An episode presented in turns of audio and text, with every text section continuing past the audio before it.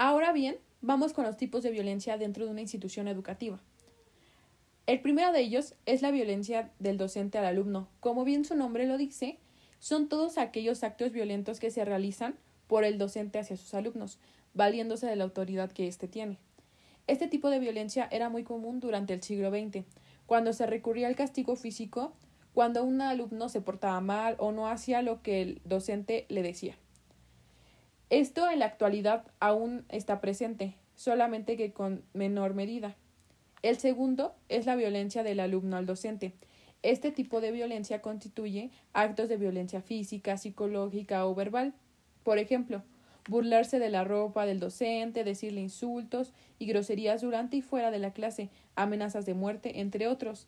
En muchos casos los docentes no se dan cuenta que son víctimas de violencia escolar, ya que consideran que los insultos y las burlas, acto de violencia más comunes, no representan riesgo alguno obviando el daño psicológico que ellos generan. El número tres es la exclusión. Este tipo de violencia se presenta cuando un grupo de alumnos deciden hacer a un lado a un alumno. Ellos actúan como si éste no existiera, así haciendo que él se aísle. La exclusión es un tipo de violencia psicológica y puede llegar a ser causa de que una persona se suicide.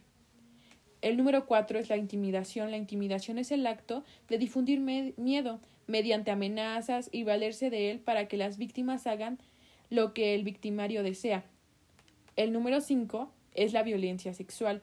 Este tipo de violencia sucede cuando existe la presencia de conductas sexuales inapropiadas dentro de la comunidad educativa. Esta violencia sexual constituye todas las insinuaciones sexuales, mostrar los genitales, el contacto físico sin consentimiento, roces de la piel con la mano o alguna otra parte del cuerpo y bueno, hasta forzar el acto sexual. Este tipo de violencia puede ser realizado por un docente, un alumno o viceversa, por un alumno a otro alumno o por un docente a otro docente, entre otras cosas más. El número 6 es la coacción. Este tipo de violencia se refiere a la violencia ejercida sobre alguien en el objeto de obligar a que se haga lo que esa persona quiere. Eh, bueno, esto de la coacción también quiere decir que se refiere mucho a la intimidación. Se utilizan las amenazas para lograr que lo que la otra persona desea. Sin embargo, también se utiliza la violencia física.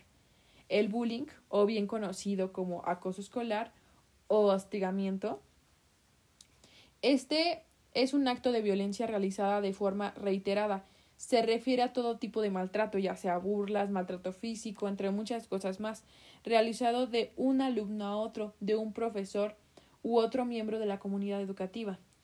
Eh, mediante este acoso escolar, el victimario puede llegar a ejercer control físico y psicológico sobre su víctima, hasta el punto de manipularlo a su antojo. El acoso escolar es uno de los tipos de violencia escolar más común y una de las causas principales del suicidio en los adolescentes. El vandalismo. El vandalismo escolar se refiere a todos aquellos actos de destrucción contra las instalaciones y los bienes de la institución educativa. Por lo tanto, es considerado un acto de irrespeto.